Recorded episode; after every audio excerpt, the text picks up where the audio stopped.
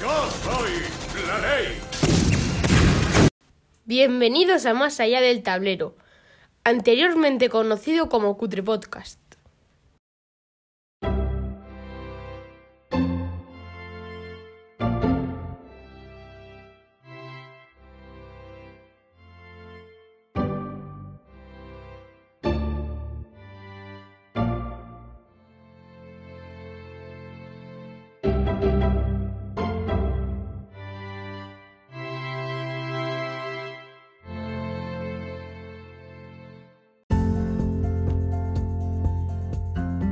Episodio de hoy de Más allá del tablero, titulado Juegos fuera de la ley, Eduardo, en el cajón de las lámparas de vacío, nos hablará de Mad Dog McCree, juego de máquina recreativa con escenas de acción real.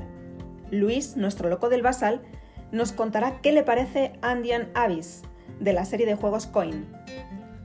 Carlos, desde la balda del Senescal, dará sus opiniones sobre El Padrino, el Imperio Corleone, basada en las famosas novelas y películas de El Padrino. Y para terminar, Amandil, en la última reseña, nos sumergirá en el Londres victoriano, el salvaje oeste y en las sucursales bancarias de la actualidad a través de sombras sobre Londres, Bank y Bargel Bros.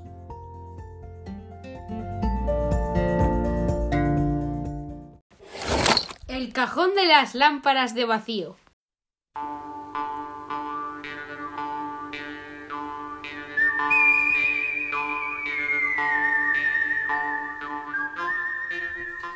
Los años 80 fueron la década de los recreativos, de las máquinas recreativas y de esos locales que evolucionaron de los billares y las máquinas de pinball a lo que se conocía en primer lugar como marcianitos o matamarcianos y que luego se fue sofisticando. Fue una década de gran progreso y que para la mayoría de chavales, de los que éramos chavales en los 80, era casi un misterio o, o un paraíso en la Tierra lo que se podía conseguir ahí con una buena provisión de monedas de 25 pesetas. A final de la década y a principio de la siguiente, se sofisticaron las máquinas de una forma extraordinaria, aunque ya antes había habido algunas que se salían de lo típico, que era el mando o joystick y uno, dos, tres o hasta cuatro botones. Había algunas como Afterburner, que era, pues estaba inspirada o bastante inspirada en Top Gun, que era realmente una cabina en la que te sentabas y se movía con tus movimientos de, de la palanca, en este caso era una palanca de control similar a la de un avión. Y además era muy difícil. Estaba pensado para que no durases más de 3 o 4 minutos y volvieses a emplear el dinero. Pero esos eran excepciones. Como digo, fue a final de esa década y durante la siguiente, ya en lo que pronto evolucionó hacia el ocaso de los recreativos que hoy pues realmente no quedan como tales. Bueno, hay en algunos centros comerciales algunas cosas similares, pero bueno, el recreativo de, barrio, con sus 10, 12 o 50 máquinas, pues ya hoy en día no existe. Dentro de estas nuevas máquinas apareció una que se llamaba MacDog McCree. MacDog McCree era, además de que era de las caras, que valía 100 pesetas en vez de 25, era muy diferente a cualquier otra que hubiéramos visto hasta entonces. No por la mecánica, porque la mecánica era un shooter, una, uno de, una máquina de disparar, donde había una pistola de luz que teníamos que desenfundar, que para recargar había que disparar fuera de la pantalla y que se podía utilizar pues normalmente en escenas de policías y terroristas, alguna también algún escenario espacial. Ese era lo típico de las maquinitas de, pistolas. Pero esta Matoco Macri iba un paso más allá. El año 1990, la empresa American Laser Games sacó un videojuego que era diferente, como os decía, a cualquier cosa que hubiéramos visto antes. ¿Por qué era tan diferente? Pues bueno, porque lo que teníamos delante eran imágenes reales. No estábamos viendo muñequitos en 8 bits o en 16 bits, no, estábamos viendo una película, una película del oeste. Y eso es lo que lo, lo hizo tan diferente a cualquier otra y tan atractiva para los adolescentes del momento, que curiosamente casi todos los que jugaban eran adultos, porque eran los únicos que se podían permitir pagar 100 pesetas por cada partida y que la máquina normalmente era difícil. Ahora iremos a eso.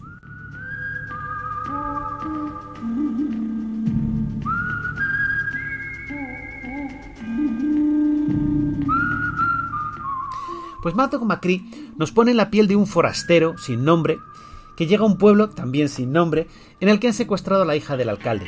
Y tenemos que secuestrar a la hija del alcalde, la ha secuestrado la banda de MacDog McCree. Lo primero que nos ofrecen es disparar unas botellas para que vean nuestra habilidad con la pistola. Una vez que hemos eh, superado o no superado, daba igual esa, esa prueba, pues empieza la partida en sí, en la que enseguida nos vamos enfrentando a diferentes matones con diferentes grados de dificultad. La mecánica es sencilla, había que dispararles antes de que ellos te disparasen a ti. Teníamos tres vidas.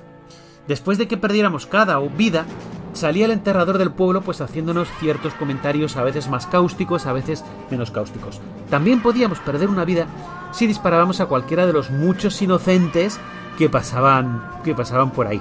El juego en sí no es muy largo, la sesión entera son aproximadamente entre 15 y 20 minutos, quizá incluso menos, lo que para la duración de una recreativa de la época incluso es corto. Eh, las recreativas solían ser mm, más largas, de hecho algunas no acababan, que si conseguías llegar al final, volvías al principio, otras sí que, sí que acababan y ahí se había perdido tu, tu dinero, pero a veces, como en alguna maquinita, pasar 45 minutos por 25 pesetas, pues bien empleado estaba el dinero. Macri nos ofrecía al principio cuatro escenarios eh, por los que teníamos que pasar de manera más o menos secuencial. Si no lo hacíamos secuencial íbamos a perder una vida. Por ejemplo, una de las primeras cosas que nos dice el, guía al que hablamos es tienes que ir a la cantina y recuperar la llave de la cárcel para sacar de ahí el sheriff. Si vamos primero a la oficina del sheriff, nos mataban porque no teníamos la llave.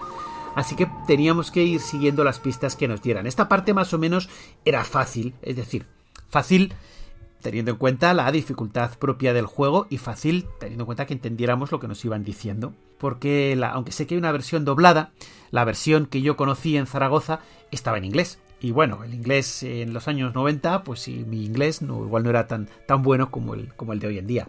Pero bueno, poco más o menos, después de superar estas cuatro escenas, obteníamos la pista, bueno, y que nos mataban el sheriff por el camino, no se podía evitar, obteníamos la pista que nos decía que Madog Macri estaba en una mina. Y hacia allí teníamos que ir a buscarlo. Aquí era una parte más difícil, porque después de, alguna escena introductoria, en la que, como siempre, que, había que ir disparando a señores, a actores de extras de la de película del oeste, que todos se dejaban caer muy espectacularmente cuando les acertábamos, pues después de eso nos enseñaban el mapa de la mina, nos lo enseñaban unos segundos, bueno, la verdad es que podías elegir cuánto tiempo querías que te lo enseñasen, y después de eso tenías que ir hasta la mina. Iban saliendo flechas sin nombre y tenías que recordar, según el mapa de la mina, dónde estabas y a dónde querías ir, cuáles eran los pasos que tenías que seguir. Si te equivocabas, te mataban aparecían un montón de forajidos que no tenías opción y te mataban. Si perdías todas las vidas, eh, obviamente podías continuar, esto consistía en máquinas recreativas, consistía en sacar eh, la mayor cantidad de dinero posible al, al, incauto y tenías que enfrentarte a un duelo. Hay más duelos, ¿eh? había habido duelos previamente. El duelo es diferente al tiroteo normal, porque en el tiroteo normal tienes la pistola, el revólver en la mano Disparas con él, cuando se acaba la munición, haces clic, perdón, disparas fuera de la pantalla y sigues disparando dentro. Pero en los duelos tenías que tener la pistola enfundada, la tenías que tener apuntando hacia abajo, que se sintiera el sensor que estaba apuntando hacia abajo, que lo más normal era tenerla pues en la cadera como si realmente fueras a desenfundar. Y una vez que se daba la señal, pues disparar antes que el contrario. Y esto mismo es lo que vamos a tener que hacer en el duelo final contra Madogma Creek, al cual tenemos que volver de nuevo, una vez que hemos estado en la mina, tenemos que volver al pueblo, matar a más de sus eh, forajidos, de su banda, y por último, vamos a enfrentarnos a él. Y el duelo era tremendamente difícil, porque ya nos habían dicho, además, McDowell tiene blindaje corporal, tiene un chaleco antibalas que no van a funcionar nuestros tiros. Había que darle en la cabeza, o eso decían, pero tenía truco, porque lo que había que hacer es ir dándole en las manos a medida que iba desenfundando sus dos pistolas y solo así se le podía derrotar. Y ese era el juego, era un juego que tiene un planteamiento sencillo, tiene un desarrollo sencillo, bueno, sencillo, la verdad es que la parte de la mina era complicada, ir siguiendo las señales sin perderte,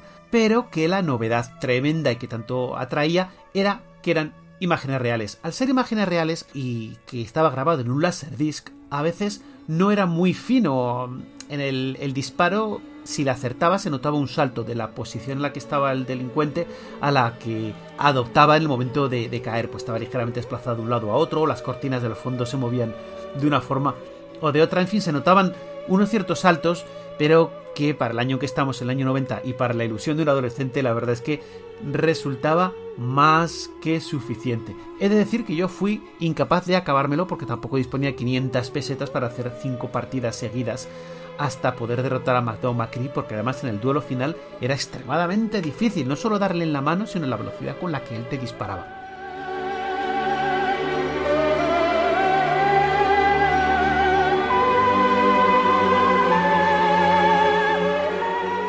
Este juego ha salido posteriormente para, en primer lugar salió para Sega, luego hay una versión para Windows, por supuesto ya estamos en otra época, no hace falta Laserdisc, de hecho, ¿quién se acuerda de Laserdisc? Y en el año 2009 salió la última versión para eh, Nintendo Wii, donde con los mandos de la Wii se puede jugar a este, a este juego y hacerlo bastante, bastante entretenido, ahora que sus actores pues ya serán señores, la mayoría de ellos pues bastante, bastante entrados en años ya.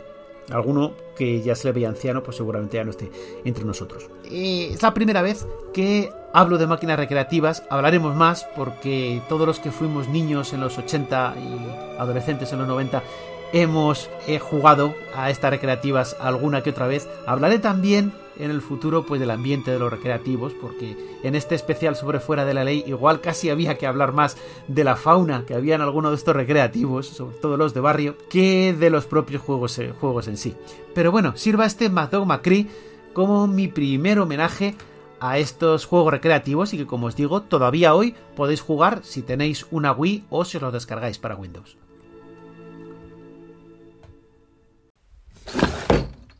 El loco del basal.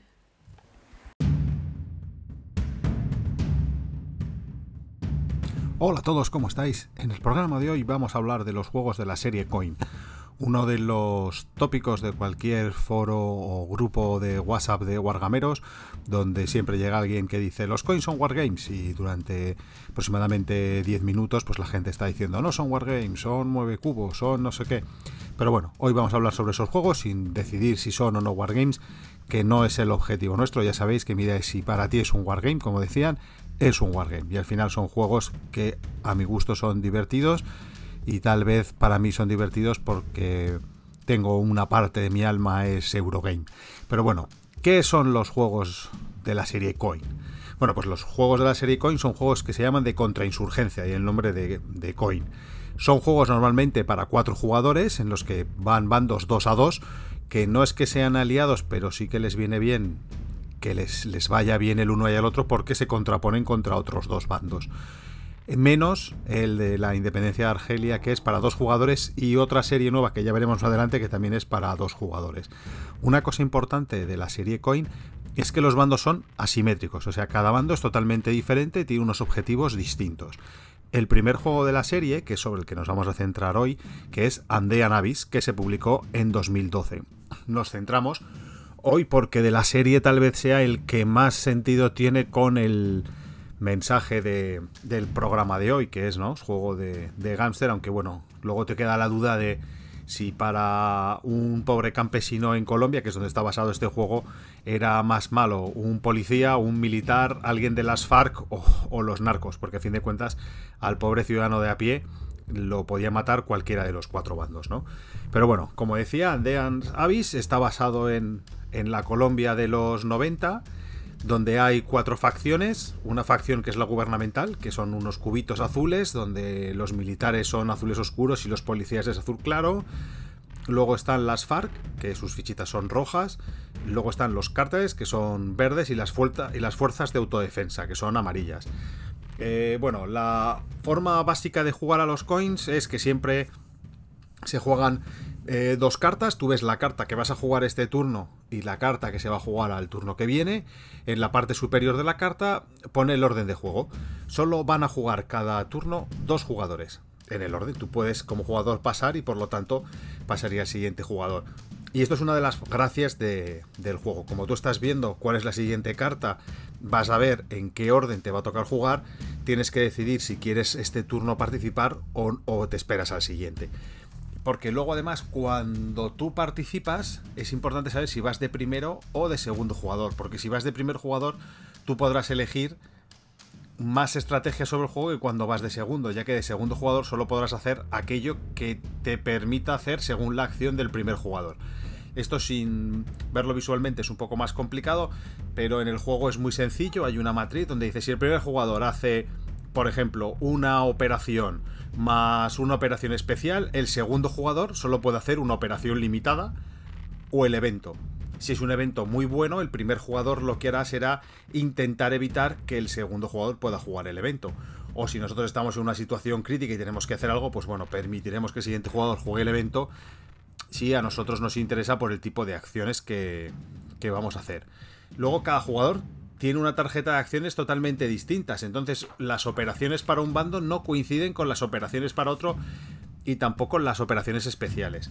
Además, eh, si en un turno vamos a hacer operaciones más operación especial, es importante tener en cuenta que la operación especial dependerá de qué operación normal o estándar hayamos, hayamos elegido. Y además hay operaciones que se pueden hacer en varios sitios o si lo que nos dejan es una operación limitada, es algo que solo podremos hacer en una región porque no lo he dicho antes, pero el mapa sobre el que jugamos es Colombia, pero dividido en regiones. Y bueno, pues en cada región hay un, nosotros iremos haciendo bases o iremos poniendo puestos. Somos el ejército, o sea, cada facción tiene una manera de estar en, las distintas zonas.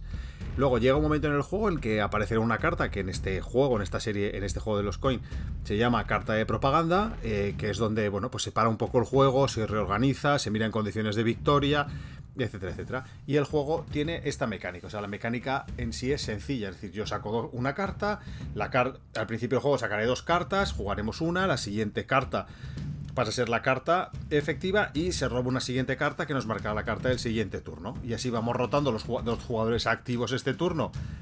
Pasarán a ser inactivos al turno que viene y los dos que en el turno anterior no hicieron nada, pues pasarán a ser los jugadores activos.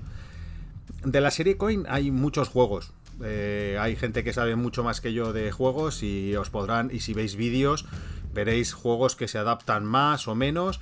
Yo os digo que juegos de la serie Coin, pues los tres primeros son los más de contrainsurgencia inicialmente.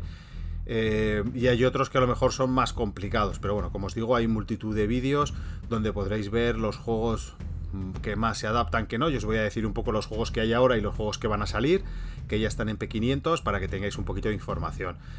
O sea, el primer juego fue el que hemos hablado, el siguiente juego fue Cuba Libre, que habla de la revolución cubana, y ahí podremos ser o revolucioneros de izquierdas, castristas, de derechas, la mafia o el ejército.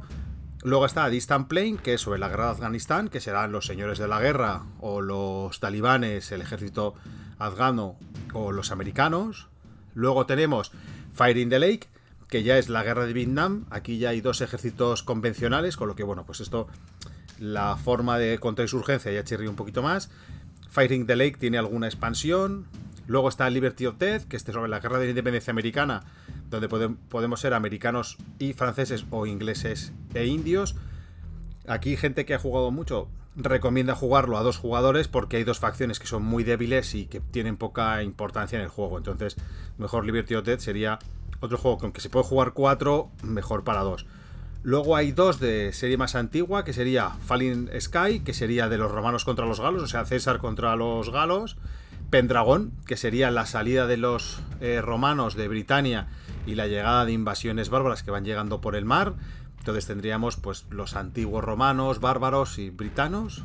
Luego está Colonial Twilight, que es el que hemos hablado antes, que es sobre la guerra de Argelia, que solo es para dos jugadores. Luego salió Gandhi, que bueno, pues el nombre deja poco espacio a la imaginación. Y luego está el último que ha salido, el de Todos los puentes ardiendo, All Bridge Burning, que es eh, la Revolución Roja y la Guardia Blanca en, en Finlandia. Estos son los juegos a los que ya podéis jugar. Y luego hay cuatro juegos en P500, que el primero sería eh, El poder de la gente, que es la insurgencia en Filipinas entre 1983 y 1986, que a día de hoy ya lleva 1162 peticiones. Está la guerra en China de 1937 a 1941, que ya lleva 1560 eh, pre-orders. Luego hay uno de ciencia ficción que bueno, pues ya veremos qué tal está, pero que es el que más interés despierta, que es el de las revueltas en Marte, que ya lleva 2.466 preorders. Y luego está una tierra pura, que es la guerra en Japón entre 1465 y 1477, que lleva 1212 preorders. Y luego hay una cosa que he visto en la página de GMT, que es el pack que se llama The British Way, que es la contrainsurgencia al final del imperio, que es un pack de cuatro juegos más pequeños con, con las reglas de la serie Coin. En este caso, este pack son con mapas de Malasia, Kenia, Palestina y Chipre. Y entonces es como el Imperio Británico se enfrentó a estas cuatro problemas de contrainsurgencia en los últimos momentos de su, de su imperio. Es para dos jugadores y cada uno de estos juegos pues tiene una duración de una a dos horas y se juegan en torno a 16, 18, 18 cartas. Y bueno, pues espero que este mini resumen de la serie Coin os sirva para adentraros más en este sistema de juegos. Yo creo que es un sistema muy divertido, es muy entretenido. Si odiáis los Eurogames, pues a lo mejor, y sois muy wargameros de pro, pues a lo mejor no es el tipo de juegos que más os va a gustar. Si sois Super Eurogames, eh, pues a lo mejor tampoco, porque el azar de qué carta sale, pues puede ser importante para la partida y te tienes que saber adaptar a la partida o estar preparado para saber qué puede pasar. Pero si eres una persona abierta, pues son unas series que con un grupo de amigos te lo puedes pasar muy bien. Bueno, porque son temas entretenidos. Y luego, pues como os decía al principio, ¿no? luego, esto de contrainsurgencia o de buenos y malos, pues es muy, muy relativo. Porque según en el punto de mira, o depende de en qué zapatos vayas, pues unos serán más malos y otros serán más buenos. Pero bueno, en definitiva, como os digo siempre, nosotros nos dedicamos a jugar, a pasarlo bien y en cuanto cerramos la caja, pues a otra cosa. Así que disfrutar mucho, sed felices y pasarlo bien. La balda del Senescal.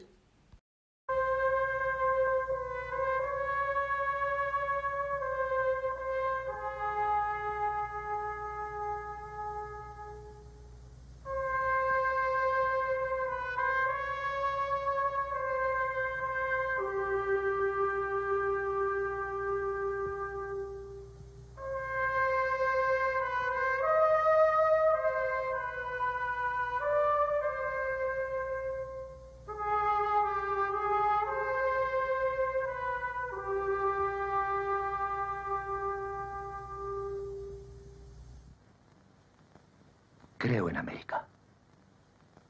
América hizo mi fortuna. Y he dado a mi hija una educación americana. Le di libertad, pero la enseñé a no deshonrar a su familia. Conoció a un muchacho. No era italiano. Iba al cine con él. Volvía tarde. Nunca protesté. El mes pasado la llevó de paseo con otro amigo suyo. La hicieron beber whisky. Después trataron de abusar de ella. Ella se resistió. Defendió su honor.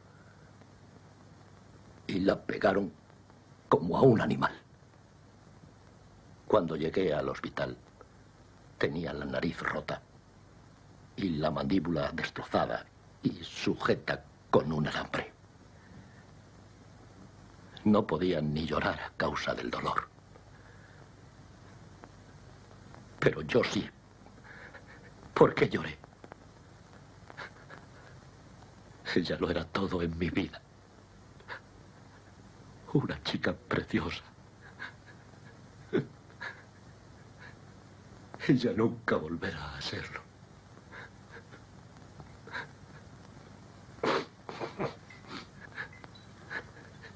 Perdón.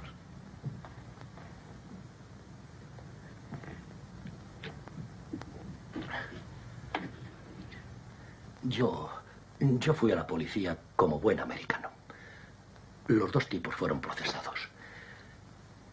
El juez los sentenció a tres años de prisión y dejó en suspenso la condena. Suspendió la condena y los puso en libertad el mismo día. Yo me quedé en la sala como un imbécil.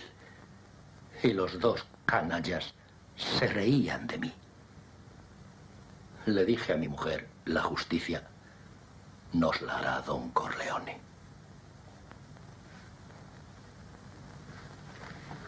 ¿Por qué acudiste a la policía y no viniste a mí primero? ¿Qué tengo que pagar? No importa lo que sea, pero ayúdeme en lo que le pido. ¿Qué quieres?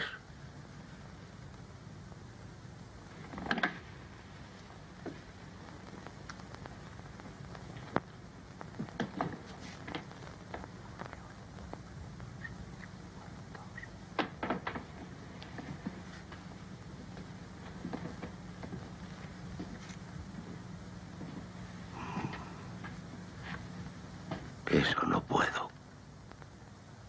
Le daré lo que me pida. Nos conocemos hace muchos años y por primera vez vienes a pedirme ayuda. Ya casi no me acuerdo de cuando dejaste de invitarme a tu casa a tomar café. Y creo que mi mujer es madrina de tu hija. Pero hablemos claro. Nunca has querido mi amistad. Te asustaba tener relación con nosotros. No quería correr ningún peligro. Ya entiendo. Tu paraíso era América. Tenías tu negocio, la vida te iba bien, la policía velaba tu sueño con la ley y no me necesitabas. Pero ahora vienes a mí a decir, don Corleone, pido justicia. Y pides sin ningún respeto. No como un amigo. Ni siquiera me llamas padrino. En cambio, vienes a mi casa el día de la boda de mi hija a pedirme que mate por dinero. Lo que pido es justicia. Eso no es justicia. Tu hija está viva. Quiero que sufran. Como ella. ¿Qué tengo que pagar?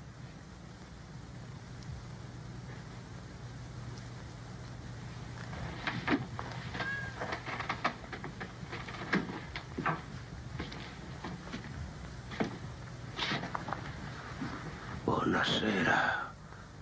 Buonasera. ¿Qué he hecho para que me trates con tan poco respeto? Si hubieras mantenido mi amistad, los que maltrataron a tu hija lo habrían pagado con creces. Porque cuando uno de mis amigos se crea enemigos, yo los convierto en mis enemigos. Y a ese le temen. Amigos.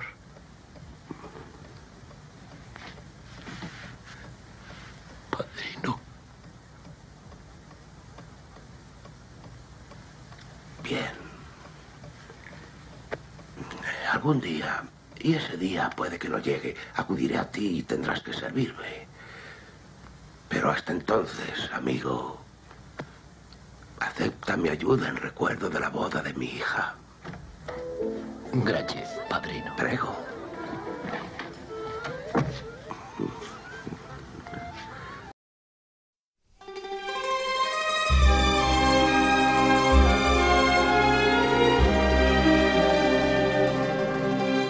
La trilogía del Padrino es sin duda uno de los grandes clásicos del cine y de la cultura occidental, o al menos lo son las dos primeras películas. La tercera es como ese hermano pequeño, eclipsado por sus excepcionales hermanos mayores, que sin ellos habría sido alguien importante, pero a su lado palidece y pierden la comparación. A su vez, las películas están basadas en las novelas homónimas de Mario Puzo, que también recomiendo a los oyentes. Yo personalmente, sin ser un fan incondicional del Padrino, sí que disfruto de las películas cada vez que las veo, y no me resisto a citar escenas de ellas cuando la ocasión lo requiere. El Padrino es un juego de 2017 diseñado por Eric Melan y editado en español por Edge. La portada del juego presenta a Marlon Brando como Don Vito Corleone, sentado tras la mesa de su escritorio, en el despacho y acariciando su icónico gato. El juego cuenta, por tanto, con los derechos de explotación de la película. Además, incluye miniaturas exquisitas que representan a personajes que no existen en los libros ni en las películas. No son canónicos, son personajes creados exclusivamente para el juego. A esto se acompaña un arte precioso en el libro de reglas que parece querer expandir las personalidades e historias de esas familias, pero que realmente no va mucho más allá. Cada jugador representa una familia ficticia que trabaja para el Imperio Corleone y su objetivo es enriquecerse mediante las actividades ilícitas propias de la mafia, extorsión, soborno, tráfico de sustancias ilegales, chantaje, intimidación y otras minucias por el estilo. Para conseguirlo, los jugadores deben dominar las diferentes barriadas de Nueva York, representadas en el tablero, y lo consiguen, consiguen dominarlas mediante mecánicas clásicas de mayorías. Cada jugador cuenta con varios miembros de su familia y algunos gángsters. Los miembros de las familias son más poderosos que los gángsters. Sin embargo, todos los miembros de las familias tienen las mismas capacidades, que realmente se reducen a controlar eh, zonas del mapa, a pesar de estar representados por detalladas miniaturas individualizadas y por otra parte todos los gángsters son iguales entre sí. Quien tenga más miniaturas en un barrio, domina ese barrio, y esto le permite hacerse con cartas de algunos de los tipos que te promociona. Armas, bebidas alcohólicas, dinero sucio y drogas. Los jugadores además tienen acceso a trabajos, que son cartas que representan misiones que el padrino encarga a las familias. Para poder cumplirlas, los jugadores tienen que reunir el tipo de cartas que éstas requieren. Las drogas, en este caso, son comodines. También hay aliados que los jugadores pueden sumar a su bando mediante una subasta, como el alcalde, el sheriff, la encargada de las pruebas policiales, etc. Y estos personajes otorgan ventajas de importancia creciente. La partida la gana el jugador que tenga más dinero seguro. El dinero se consigue a través de los trabajos, que son contratos, y al final de la partida. Hay también al final, una recompensa económica por acumular el mayor tipo de trabajo, el mayor número de trabajos del mismo tipo y por el control de los barrios. Sin embargo, de cara la victoria, no cuenta el, dinero que los jugadores tienen en su mano al final de la partida, sino el que hayan ido guardando en sus cofres, que son una cajita metálica ah, muy chula que se incluye con el juego, a lo largo de la partida, dinero que hayan ido guardando. ¿Cómo se guarda ese dinero? Pues se activan los locales en el tablero que permiten ir lavando el dinero. Durante el juego la interacción entre los jugadores viene propiciada por la mecánica de mayorías. Además, algunos trabajos permiten eliminar a miniaturas de otros jugadores, lo que altera la mayoría y da lugar a conflicto directo. Estas miniaturas, sin embargo, no desaparecen del juego, sino que vuelven a estar disponibles al turno siguiente, seguramente para evitar desequilibrar la partida. No hay azar en el juego, más allá de las cartas de trabajo que se van robando. Sin embargo, hay varias cartas de cada tipo de trabajo, por lo que hay una probabilidad alta de que un jugador acabe teniendo un poco de todo a lo largo de la partida. Como juego de mayorías, contrato y colección de cartas del mismo tipo, el padrino funciona muy bien. Es tenso, equilibrado, las mecánicas se entienden rápido y tiene una duración contenida. Y sin embargo, a muchos de los que han probado, hemos probado el juego, se nos queda una indudable sensación de decepción. Cualquiera que se acerque al juego El Padrino esperaría un diseño con un fuerte componente narrativo, con alianzas y traiciones cambiantes, con personales y habilidades específicas para cada miniatura, ya que se han tomado el trabajo de, personalizarlas. Esperaría también tiroteos, persecuciones, estallidos de violencia resueltos con algún mecanismo de azar. Sin embargo, el jugador se encuentra con un juego tipo euro, ciertamente con interacción, pero una variedad poco temática. Por ejemplo, un jugador reúne dos cartas de armas Juega la carta de trabajo, tiroteo desde el coche y retira una miniatura de otro jugador del tablero hasta el turno siguiente. Esto a su vez le reporta una cantidad de dinero por razones que, nunca quedan demasiado claras. No hay miniaturas disparándose entre sí, no hay defensa, no hay coches eh, corriendo por, el tablero, no hay muerte en realidad. Todo es muy frío y abstracto. En realidad, todo es eh, poco personal. Y este es el problema. El gradiente lúcido entre abstracción y simulación, en el que juegos como las damas ocupan el extremo más puramente abstracto y los juegos tácticos de diseño de caos ocuparían seguramente el extremo de mayor simulación, muchos esperábamos un juego fundamentalmente de simulación, un juego temático. Esperáramos un diseño que aportara la narratividad que disfrutamos en las películas y momentos épicos para ser recordados después de las partidas y un poco en el estilo del Battlestar Galactica. Sin embargo, nos encontramos con un juego de corte abstracto, con mecánicas adaptadas a su tema, pero que seguramente funcionarían igual si se tratase de representar el crecimiento de emporios charcuteros en Chicago. Un juego tenso, pero escasamente evocador y más prosaico que épico. Esto no quiere decir que el juego sea malo, no lo es. Y una vez superada la decepción, Funciona bien y las partidas son tensas y divertidas. El problema seguramente no es el diseño en sí, sino las expectativas que genera, basadas en su tema y en unos componentes más propios de los juegos temáticos que de los euros. Pero quizá el problema aquí, como en la vida, son las expectativas. Y seguramente debemos coincidir con Jorge Bucay en que deseos, apego, anhelos y expectativas son las raíces de nuestro sufrimiento. Que se encargue de esto Clemenza. Con gente de mucha confianza que no se me entusiasme, porque no somos asesinos a pesar de lo que diga ese funerario. La última reseña.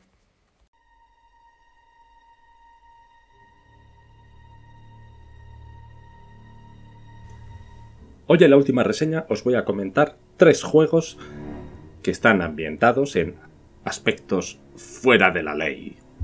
Bueno, aunque si lo pensáis, la mayor parte de los juegos, en cierto modo, están basados o reflejan aspectos fuera de la ley. Guerras, asesinatos, misiones extrañas, robos. De hecho, lo normal es que los juegos representen aspectos que están fuera de la ley. Bueno, da igual. La cuestión es que yo os voy a hablar de tres juegos que podéis encontrar fácilmente y que son bastante, bastante entretenidos. Además, uno de ellos puede jugarse en solitario, y como hoy en día los juegos parece que si no tienen versión solitaria decaen un poco, pues os quiero señalar uno por si os interesa.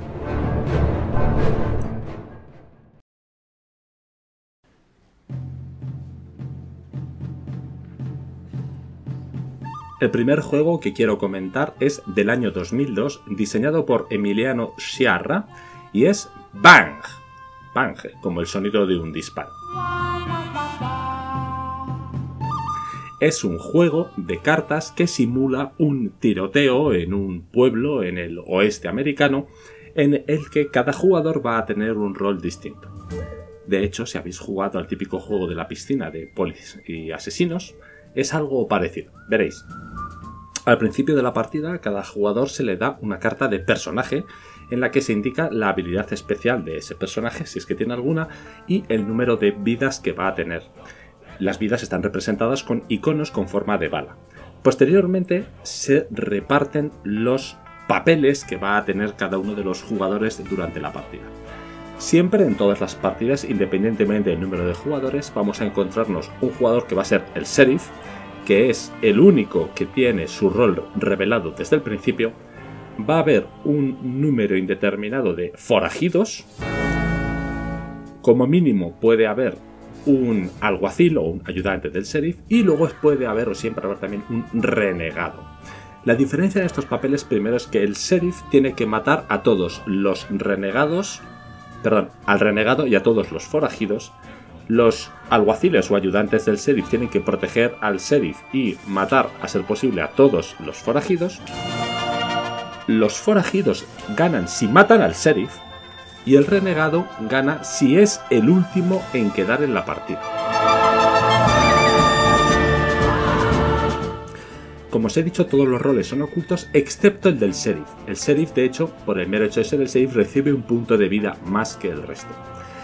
El juego es de cartas, se roban tantas cartas como pida tienes y en tu turno, para empezar, y en tu turno el jugador inicial, que es el sheriff, roba dos cartas y puede jugar acciones. Las cartas básicamente son las cartas de Bang, que puedes disparar a los jugadores que estén al alcance de tu arma. Todos los jugadores empiezan con un revólver de alcance 1. El alcance básicamente únicamente lo que indica es la distancia en número de jugadores alrededor de ti al que puedes disparar. Por ejemplo, alcance 1 puedes disparar al jugador que tienes a tu izquierda y a tu derecha. Están a uno de alcance. Si hubiera otro, un cuarto jugador estaría alcance 2, etc. Cuando disparas, eh, si decides jugar una carta de bank, dices contra quién y si ese jugador puede esquivarla o cubrirse, no pasa nada, si no, pierde un punto de vida.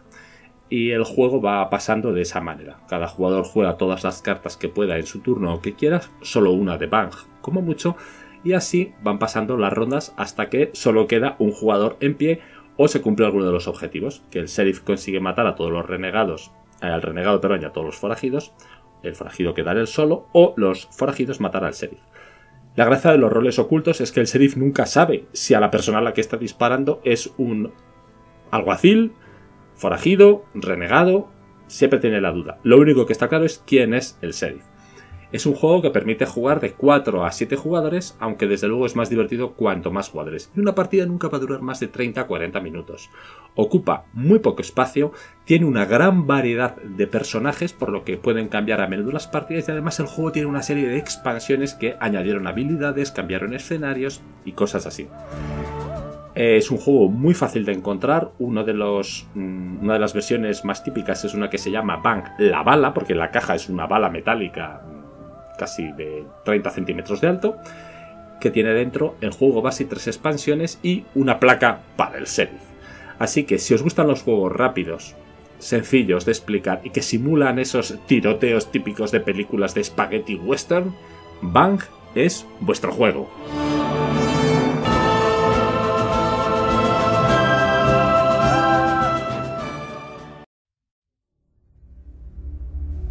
El segundo juego que os quiero comentar es el juego Sombras sobre Londres, originalmente publicado en 2011 con el nombre en inglés Letters from Whitechapel o Cartas desde Whitechapel y diseñado por Gabriele Mari y Gianluca Santopietro. Es un juego para de 2 a 6 jugadores y es un juego de estos de movimiento oculto. Un jugador va a representar a Jack el Destripador y el resto de jugadores, mm, que serán otro jugador como mínimo, o cinco más en total, serán los policías londinenses intentando detenerle antes de que lleve a cabo cinco asesinatos. Es juego de estos de movimiento oculto porque el jugador que lleva ya que el destripador va a ir apuntando en una hoja que solo va a ver él los movimientos que va haciendo por el mapa mientras que los jugadores que llevan a los policías van a mover sus peones por el mapa a la vista de todos. ¿Cuál es la diferencia con otros juegos o dónde está lo que lo convierte en algo distinto? Bueno, en primer lugar, eh, sobre el mapa que representa Londres, eh, Londres del siglo XIX, hay una serie de casillas distintas en función de si son los policías o es Jack el Destripador ya que el destripador se va a mover por casillas conectadas punto a punto, pero que están numeradas, mientras que los policías se van a mover por casillas que comparten las mismas, eh, los mismos caminos, pero son cuadraditos negros que normalmente avanzan distancias más cortas.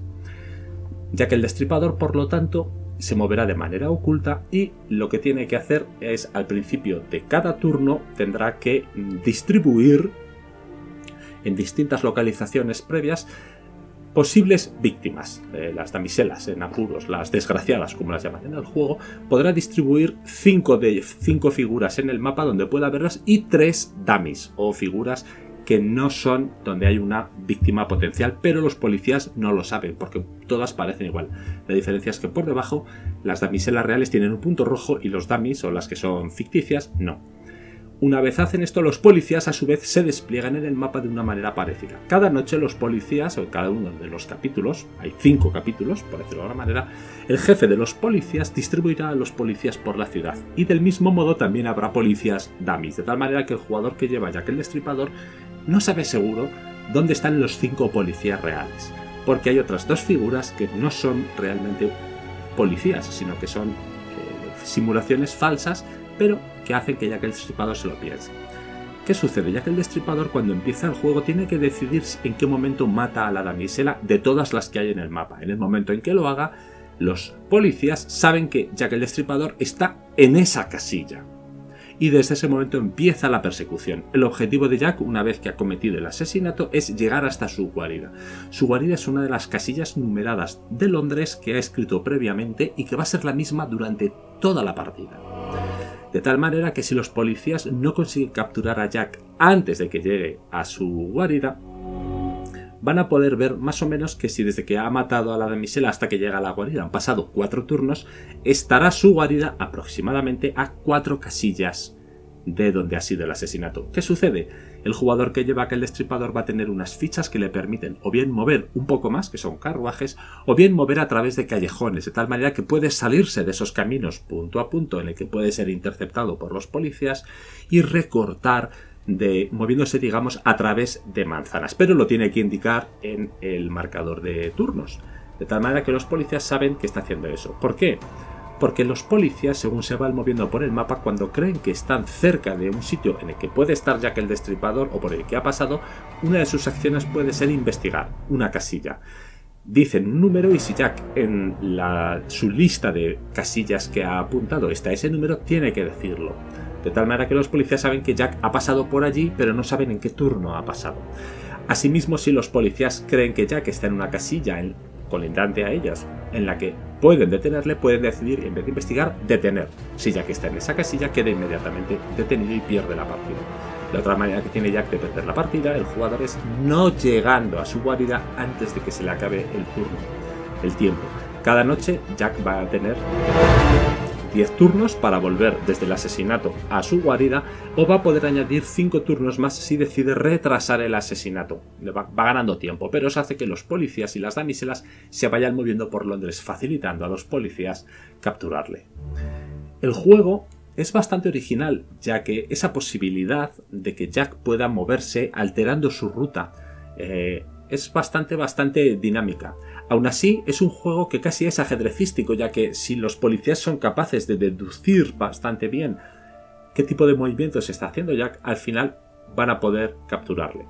Ahora bien, es un juego que se puede jugar perfectamente solo dos personas, ya que la coordinación entre los policías al final puede tener un poco de efecto halo del líder, una persona que toma el control del resto de los jugadores, les coordina y hace que en realidad solamente juegue él contra el resto. Yo de hecho lo he jugado a varios jugadores y es un juego que perfectamente puede ser solo para dos. De 2 a 6, bien, bien. Una partida en cualquier caso, ya sean 2, 3, 4, 5 o 6 jugadores, nunca va a superar los 90 minutos de tiempo. Así que si te gusta el ambiente, ya que el por del juego tiene una calidad maravillosa, es perfecta. Además tiene unas pequeñas reglas opcionales que se pueden poner para ayudar a los policías o ayudar al jugador que te vaya y le da una rejugabilidad bastante bastante amplia. Si no tienes, si no tienes en tu ludoteca ningún juego de movimiento oculto, desde luego Sombras sobre Londres puede ser una muy buena alternativa.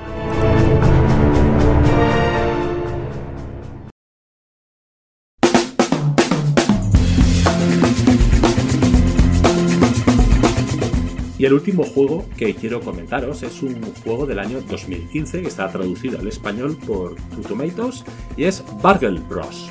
Diseñado por Tim Fowers y con arte de Virginia eh, Critchfield, Ryan Goldsberry y Heiko Müller.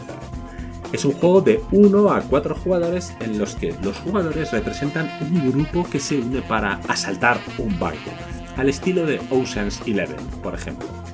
La gracia del juego es que el banco va a tener tres plantas y cada planta está representada por 16 fichas 16 eh, fichas cuadradas que se tendrán que poner boca abajo inicialmente. Así que tendremos una primera planta que forma un cuadrado de 4x4 fichas, otra, una segunda planta igual y una tercera planta igual. Las fichas representan habitaciones o estancias de cada planta del banco. Y en cada planta nos vamos a encontrar siempre una escalera que permite acceder al piso superior. Los jugadores van a entrar por la planta baja y tienen que salir por la tercera planta para ganar. Y además una caja fuerte en cada una de las plantas, pero no sabes dónde están al principio, porque todas las fichas comienzan boca abajo. Lo único que está claro son una serie de muros o paredes que quedan representados por unos pequeños contadores o marcadores de madera y son impasables, de tal manera que los jugadores para poder llegar a una determinada casilla van a tener que ir esquivando esas paredes como entrando en habitaciones o recorriendo pasillos. Además, en cada planta hay un guardia y el guardia se va a estar moviendo constantemente, ya sea por unas cartas que le indican a dónde se mueve, a qué casilla indicado, por ejemplo, la casilla A2, B3, ¿eh? o bien si los jugadores activan alguna alarma. Y este juego, si se caracteriza, es porque las plantas están todas llenas de alarmas. Además de las cajas fuertes, en cada planta podemos encontrarnos otro tipo de instalaciones. Laboratorios, alarmas, medidas de seguridad, eh, miradores para ver eh, las escaleras que suben a la planta superior. Así que los jugadores cuando localizan la caja fuerte de la planta donde están, la primera planta por ejemplo, tienen que conseguir abrirla. Para ello van a tener que lanzar una serie de dados para, digamos, encontrar la combinación que abre la, la caja, evitando ser encontrados por el guardia. Si en algún momento una ficha de jugador coincide que está en la misma casilla en la que entra el guardia, pierde el jugador, esa ficha, su, ficha pierde un marcador de disfraz, que aparece como con un antifaz. Cada jugador empieza con tres. Si un jugador se queda sin fichas de disfraz, por lo tanto ha sido tres veces descubierto por el guardia, es eliminado y todo el equipo pierde. Así que hay que conseguir entre todos saquear las tres cajas fuertes del primer, segundo y tercer piso y llegar a la escalera del tercer piso para huir por la azotea. Los distintos personajes que pueden actuar eh, tienen distintas habilidades y además cada personaje tiene dos caras por su carta. Una carta, una cara básica y una carta más avanzada cuando ya tienes más experiencia en el juego.